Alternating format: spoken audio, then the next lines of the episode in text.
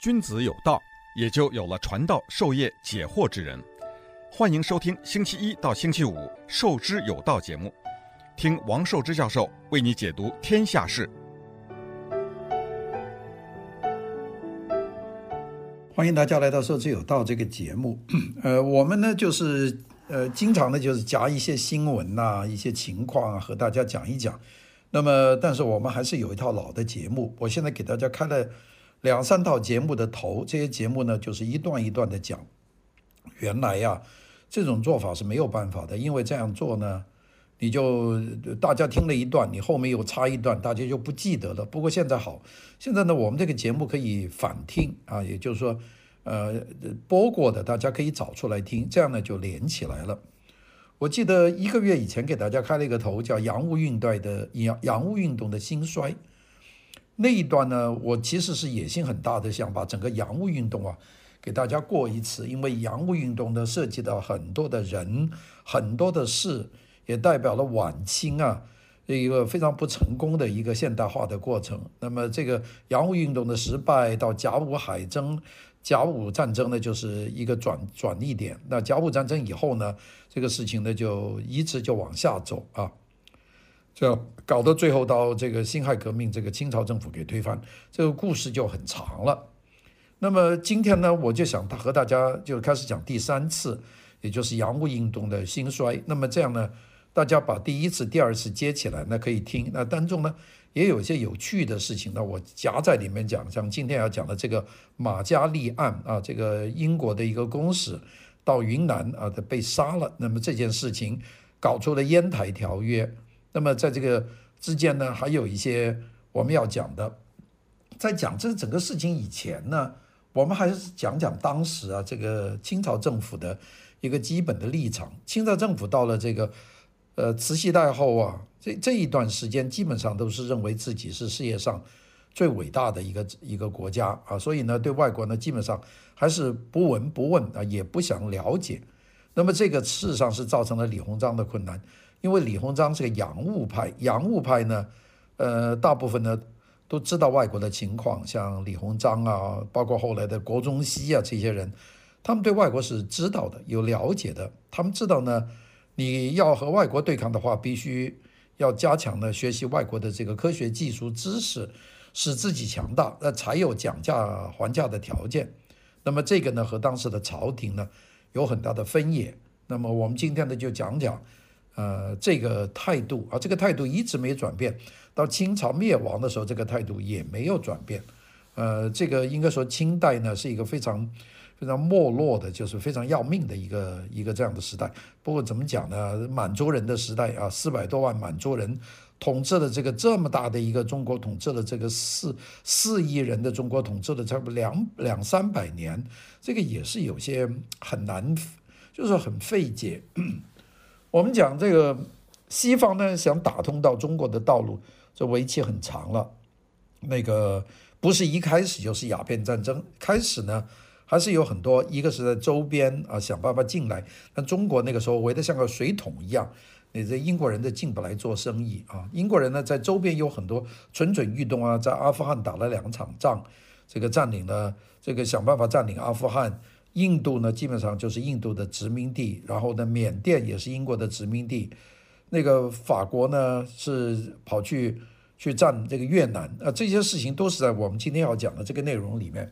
另外呢，他也是想办法呢和清朝政府呢建立这个正式的这个外交关系。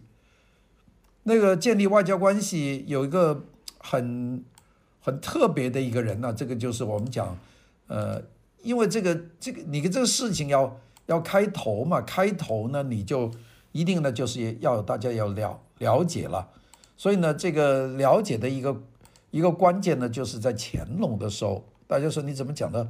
这么远的时候呢，其实那么远的时候呢，是这个时候是英国呢是想办法来的。这里呢就涉及的一个人呢叫马卡尼啊，马卡尼。马卡尼是一个一个一个一个公使团，这个公使的名字呢叫做 George Macani 啊。我们中国呢就译成，它还是比较准的，叫马嘎尼啊，马加尼马嘎。堪戛纳的戛，就马嘎尼，这中文这个“嘎”字不多啊，这个是找得到的这个“嘎”字。马嘎尼使团呢是是英国当时派来呢，就是到中国的第一个使团啊，大概一七九二年，呃，就就就派出来，这是英国当时的这个呃这个皇使啊派出来，就说你到中国去想跟他们搞搞，就是搞通这个关关系吧啊。那么这个马嘎尼就带了一帮人啊，就到中国来，这是英国到中国的第一个使团。那么这个使团的目的呢，有几个啊？呃，四个目的。一七九二年的乾隆年间，派了这个马嘎尼来中国，那这就是有几个要求。第一个就是要中国开放更多的贸易口岸。大家想一想，那是在鸦片战争以前的五十年呐，啊，英国呢就希望中国呢多开放口岸做生意，并且呢在北京呢设立了大使馆。啊，这个是也是要求的，这个要求现在看起来呢也蛮对的，就是说大家建立一个大使馆呢，就是互相了解，但没想这个事情没谈成。第三个就是非常无理了，要求中国呢出让领土作为英国商人的居留地啊，这要要呃租借，这就是租那个那个原那个时候还就英国人在中国没有立足之地的。当然，第四个就允许英国人来传教，就四条：开放更多的贸易口岸，在北京设立使馆，并且放宽对英国人的贸易限制。第三个就是让中国让出领土作为英国商人的居留地。第四个呢，允许英国人传教。那么这个出发的时候是一七九二年的九月份，那个时候天气还可以。那么英国政府呢就正式任命。这个 George Macartney 呢，就担任为正使啊，另外有一个叫 Stanton 啊，就是 George Stanton 呢，作为副使，就是一个代表团的团长，一个代表团的副团长。那么当时呢，要他到中国来拜见乾隆皇帝。那当时有个名义的，就是乾隆皇帝八十大寿了啊。那么这个就是英国呢，派了三艘这个船，就是带了礼物，就由这个 Macartney、George Stanton 他们来带领。那么就来中国，那就是和觐见这个呃乾隆皇帝。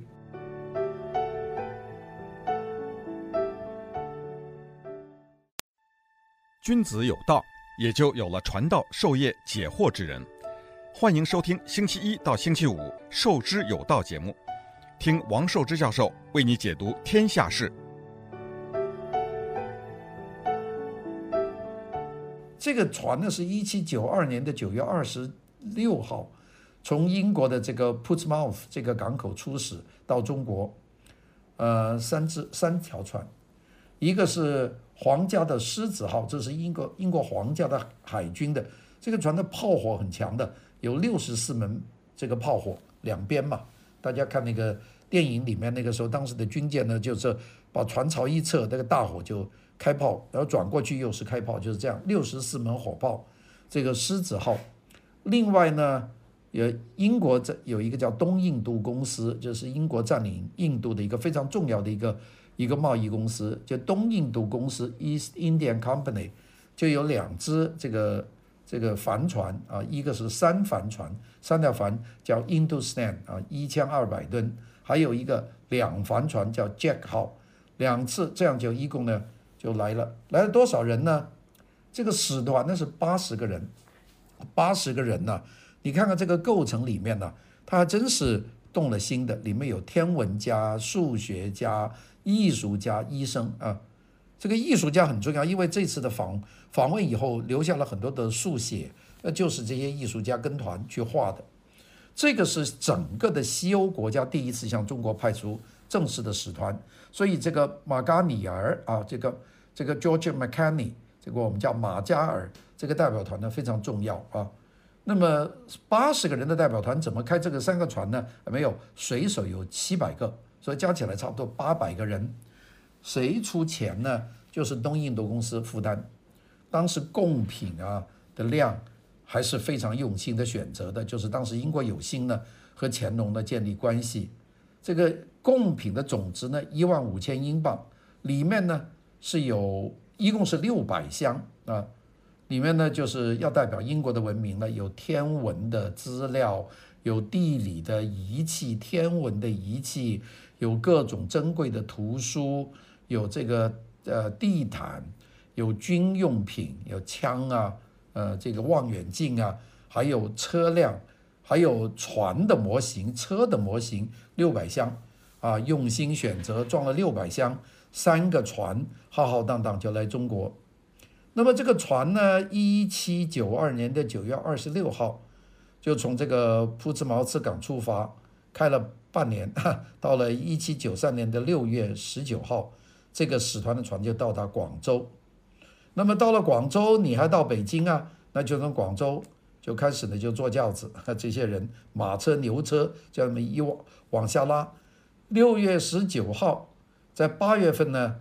就搞了一个多月，这样呢，差不多两个月就抵达了北北京。这个这个马甘尼的这个代表团在八月份抵达北京，一七九三年。那么这个呢，另外的这个这个船呢，就整个使团马甘尼呢，就从广州这里一路上北京。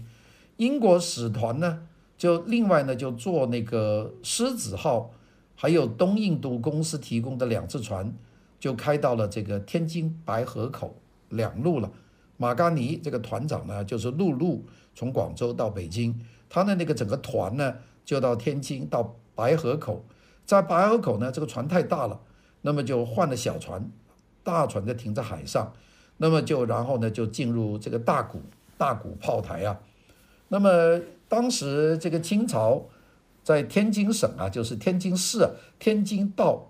呃，他就有几个人呢，就在这个船上迎接啊，这个两两部分人呢，一个乔仁杰是天津道的，还有通州的一个将领叫王文雄，就上船去迎接，并且呢，准备了菜啊、酒啊、肉啊去欢迎。那么这个使团呢就进入天津，当时的这个河北的这个省长啊，直隶总督梁肯堂呢就欢迎。那么。这个乾隆皇帝啊，就听这个马甘尼说我是钦差，就感觉到不悦，就听了这个名字又不悦。你是这个这个这个 mission director，你这个不对，译成中文就是钦差。因为对中国的皇帝来说呢，只有他能够派钦差，你这个英国皇帝算个什么东西呢？就不高不高兴啊。所以呢，这个马甘尼八月份到了北京以后呢。这个就马上呢就跟他说，你不能叫钦差。这个乾隆皇帝说，你只能叫贡使。那这个差别很大了。你是来给我朝贡的，你是朝贡的使臣，你不是钦差。这个名字啊，中国人非常的讲究。好了，八月九号，这个整个使团，包括马甘尼，就从广州到了北京。这个使团呢，就从新天津的这个大沽口呢，就到了北京。那在通州啊，就停留了一下。然后到这里呢，又和这个清朝政府的礼部官员呢发生了礼仪的争执。这个礼仪争执呢就很大了，因为中国的官员呢就跟他说，你要下跪，英国的人说，我们连见英国的皇帝，我们都是单腿下跪，我们从来不双腿下跪。那么这个大家都不知道啊，因为中国也是第一次见西方的官员，西方呢也是第一次正式见中国的官员，争得不得了。好，后来呢就说，那这样这个皇帝呢。不在北京，在承德的避暑山庄。那么这个，所以呢，你们可以去见。那么这个整个一个队拉了六百箱的东西，浩浩荡荡就去河北的承德啊。那么还参观了长城啊，英国人印象很深。到了九月十三号啊，就是一七九三年，使团呢就达到了热河。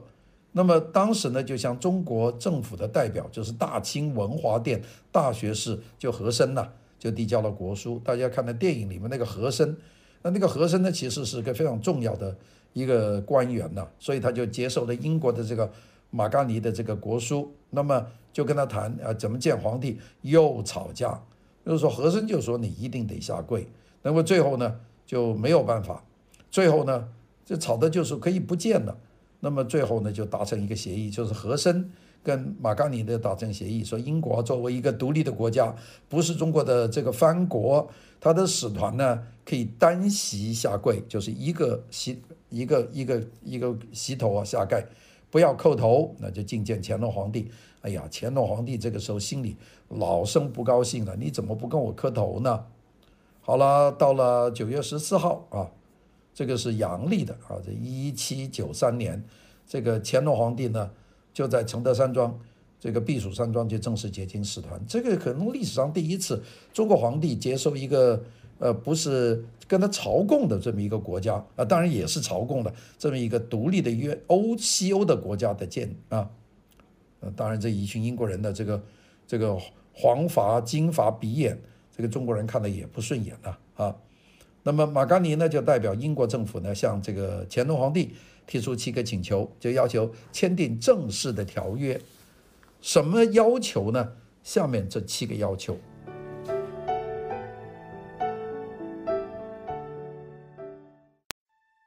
君子有道，也就有了传道授业解惑之人。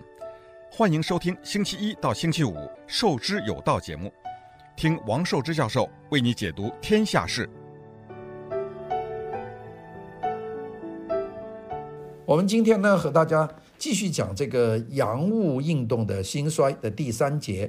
今天呢，我们在这个节目以前呢，先讲这个这个乾隆皇帝的时候，这一七呃一七九三年，英国呢派了一个特别的使团，就是马嘎尼来中国啊，取到天津，再到北京。然后再到承德的避暑山庄去见这个乾隆皇帝。乾隆皇帝那个时候是八十大寿，英国人呢带了六百箱礼物，呃，要求呃这个建立关系。这个见面呢，就是一七九三年的九月十四号见的。乾隆皇帝呢就正式接见，英国人后来画了很多画。那么马甘尼呢就代表英国政府呢提出七个请求，要求呢和清朝政府签订正式的条约。第一个，呃。北京政府要派这个专门人员管理中国和英国的贸易，也就是当时你你现在没人管啊，你现在得有人管这个这个对外贸易，这个中英贸易了。第二个，就希望呢这个清朝政府呢多开些地方，让英国商船呢可以去做生意。那么点名了几个地方，一个呢就是可以到宁波啊，这个浙江的宁波啊，江这个江苏的宁波。第二个是舟山的舟山群岛嘛，舟山。第三个呢就是两广，就是广东、广西。第四个是天津啊，这些地方呢，一个呢他们是可以做生意，第二个他的船可以停泊，可以增加补给啊，这是第二个。一个就是派遣北京要派遣人员管理中英贸易，第二个呢，呃，英国商船呢可以到宁波、舟山、两广、天津呢这个停泊和做交易，并且呢要。允许英国的商人是按照俄国商人在北京的一样的待遇，在北京呢设一个商馆，就是他们的一个商馆啊。因为有了商馆，他们才可以收到他们的货存储，然后可以发卖啊。把收到的中国货也可以发卖。要在中国要建一个这样的商馆，并且呢要求在舟山附近呢给一个小岛啊，这个小岛呢给英国人用，就做设施，呃，存货。还有商人居住，住在舟山啊，当时还没香港呢，大家知道，并且呢，也要要求呢，英国政府呢允许在广州城的附近找一块地方，就作为英国人居留地，并且呢，允许澳门的，就是住在澳门的英国商人呢，可以自由的进出广东啊，这是第五个要求。第六个要求呢，允许英国商船呢可以到广州。可以到澳门的水道，这这些船呢要减免这个货物的课税啊。第七个就是要求英国的商人可以在中国可以传教啊，这个这个传教呢，当时的要求还不太多呢。当时是有英国人在传教，他要求呢到下一年一七九四年也可以传教。好了，这就给这个呃马甘尼呢就见了。那么这个其中一个一个一开始就不开心，就是乾隆皇帝要马甘尼呢要跪拜啊，呃，那个马甘尼呢就打打死都不肯拜，在英国式呢就是一膝一跪啊，就一个膝盖不肯行这个三跪九叩的这个礼，这个乾隆皇帝呢没有见他的时候就已经不开心了，那个见到国书呢就知道，本来以为你是贺我的这个。八十岁的大寿的话，一看哦，原来你都不是啊，借这个名义，呃，别有他情，所以呢，就跟他说，你你算了，你就早点回去。见了面，那么，所以呢，这个这个马嘎尼呢，当时他也不是用嘴巴提要求的，就是要求这个刚才的七点，那个其实都是用这个纸写上去的，翻译给这个乾隆皇帝听。这个乾隆基本上全部都拒拒绝了，就没有一点收获都没有。英国使团呢，还是向这个乾隆呢送的一批国礼啊，其中呢包括这些东西。刚才我们讲六百箱，下面呢我查了一下，还真是有里面的东西。第一个就钱塘枪，这是这个滑膛枪、望远镜、地球仪、钟表和英国的当时最先进的一个一百一十门。这个大炮的这个战舰模型，就包括这个马甘尼来中国做的那个那个狮子号，也就是六十四炮，他现在有一个最先进的一百一十门炮，那么就送给他们。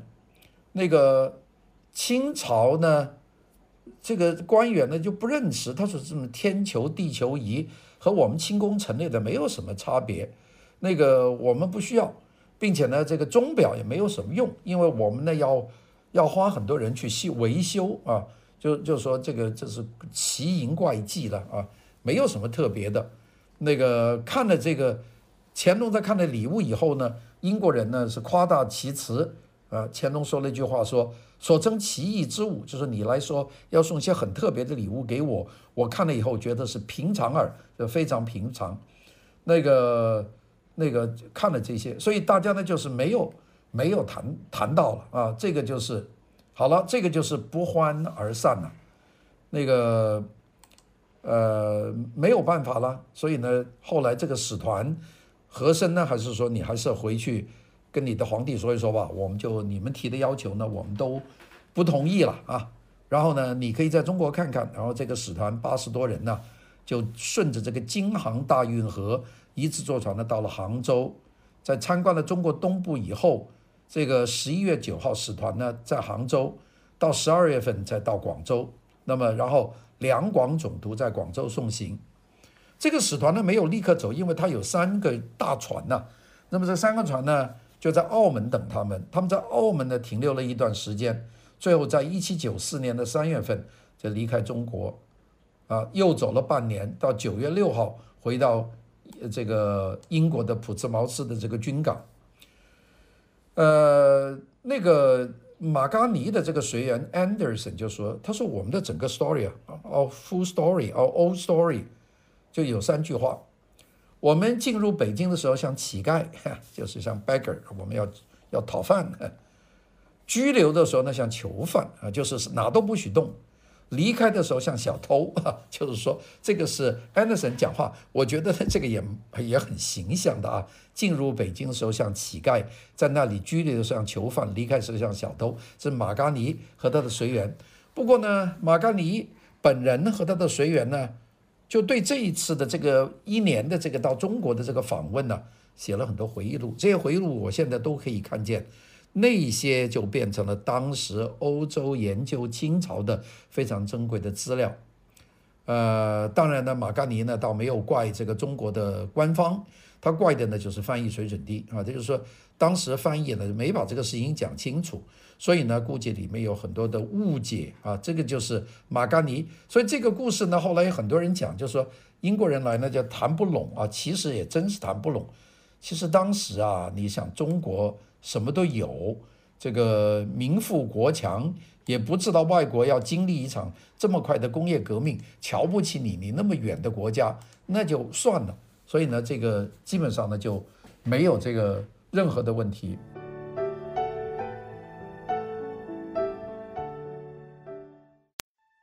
君子有道，也就有了传道授业解惑之人。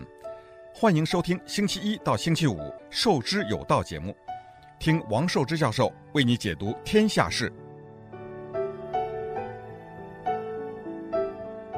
当时这个乾隆皇帝呃写一份回信，让马嘎尼带给英国的国王啊，其中讲了啊，天朝福有四海，我们这个中这个天朝啊，清朝啊，大四海都是归我的啊，奇珍异宝啊，无比贵重啊，就是我们大量的珍奇异宝有的是。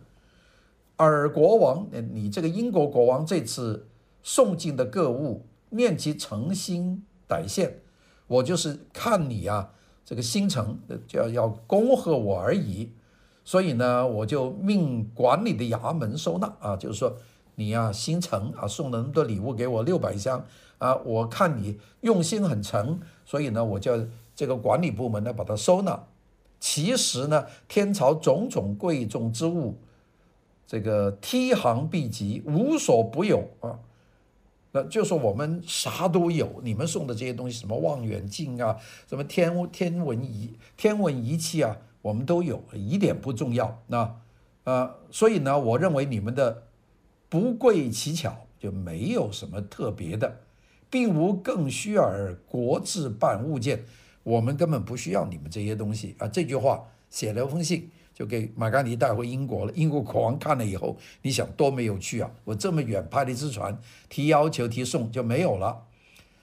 这个这个使团回到国内之后呢，这封信呢就又写了。这个乾隆国王呢又传了一个国书啊，又通过这个航运呢就传给英国。当时国王叫乔治三世啊，George Third，那么就开始。解释了为什么中国拒拒绝这个马嘎尼啊，这要求这个找地啊。他说呢，你们这个马嘎尼啊，跑到我这里来了，觐见我，欲求相近诸山地方小岛一处，要找一个小岛，商人到彼，即在该处停息，以便收存货物，放在那里可以住。要在天朝京城另立一行，收储货物，发卖收购这些要求，这个是。英国人就是这个看这个英国人提的要求啊，中国人不接受，所以呢，把英国人认为外夷。这个最后一句话呢，就就跟你说清楚了，就是没有可能啊，领尊无望，就说了一句话，你呀接受我这个拒绝，你不要忘记啊，你自己是什么人呢？其实这个东西呢，就基本上把英国作为。这个清朝的藩国啊，就这么一番话。呃，这个马嘎尼的使团呢，没有达成这个原定的目标，但是呢，有没有成功的地方呢？呃，现在各方面都认为是成功的，因为当时跟团有个画家叫威廉亚历山大，这个威廉亚历山大呢，随团使，他就画了大批的这个钢笔画，就反映当时见面的场景。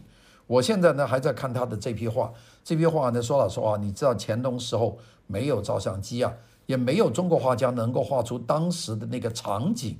你看了他这批画呢，你觉得真是哇，原来清朝是这个样子的。他那个用西方的这个绘绘画的方法画出来呢，还挺真的啊。这个就是马嘎尼的这个这次的东行。呃，很多人对这个马嘎尼的这个使命呢，提出了很多不同的方面啊。有些就说，呃，当然呢，这个清朝这个皇帝啊，有妄自尊大的一面啊。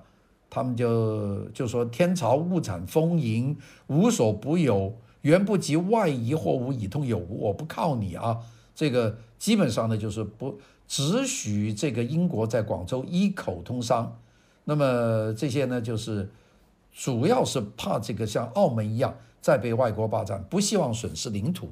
这个呢，就是一种解释。乾隆呢，完全这个好像是非常霸道。其实也有也有研究家就说，乾隆其实了解这个美国东亚历史的学家叫奥利德，欧立德，他就说乾隆呢，他熟悉西方的地理，也清楚欧洲的法国、俄国。这些内部的情况，所以呢，他呢故意展现他对远方的英国呢好像没有没有兴趣，那么并且告诉他呢，这个清朝呢是一个和平富有的国家。其实是因为乾隆皇帝年事已高，八十岁了，心有余而力不足，也没有迫切需要去了解西方。清朝政府呢也知道这个英国在印度。他的势力也知道英国在广州的势力，那么所以呢，这个清朝政府呢，应该说呢，就是，呃，不不跟你来往，就是拖延这个时间。这个这个反正是马嘎尼的这个这个访问呢，就是这么一个结果。那我们说今天的这个节目呢，是洋务运动的兴衰的第三讲。其实我们这个要回到这个洋务运动啊。我们讲的这一段，就是我们今天要讲的一个故事。这个故事呢是什么故事呢？这个故事呢是一个呃非常重要的一件事故啊，叫马加利事件。